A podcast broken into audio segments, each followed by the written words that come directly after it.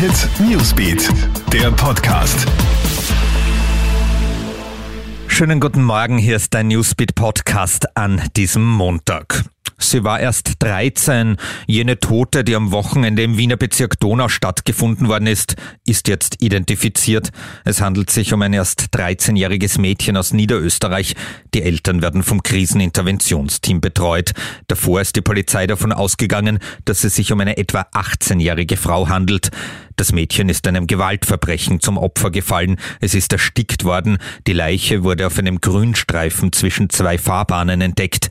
Das Landeskriminalamt Wien ermittelt.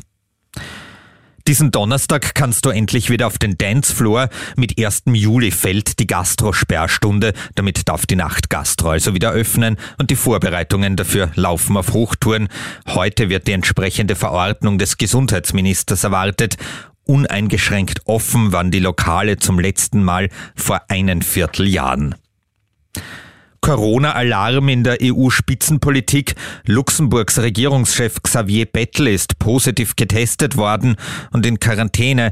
Er leidet an leichten Symptomen. Am Tag davor hat er am EU-Gipfel unter anderem Bundeskanzler Sebastian Kurz getroffen. Kurz ist erst einmal geimpft, inzwischen aber negativ getestet worden. Im Kanzleramt betont man außerdem, dass Kurz auf dem Gipfel eine FFP2-Maske getragen hat. Bei der Fußball-EM stehen Belgien und Tschechien im Viertelfinale. Am Abend haben die Belgier Titelverteidiger Portugal mit 1 zu 0 aus dem Bewerb geschossen. Nun bekommt es die Mannschaft mit Österreich-Bezwinger Italien zu tun, und zwar am Freitag um 21 Uhr. Davor hat gestern Tschechien für eine echte Überraschung gesorgt und die Niederlande mit 2 zu 0 besiegt. Für die Tschechen geht's jetzt gegen Dänemark weiter. Das war der Newsbeat Podcast. Dir einen schönen Start in die neue Woche. Hit Newsbeat, der Podcast.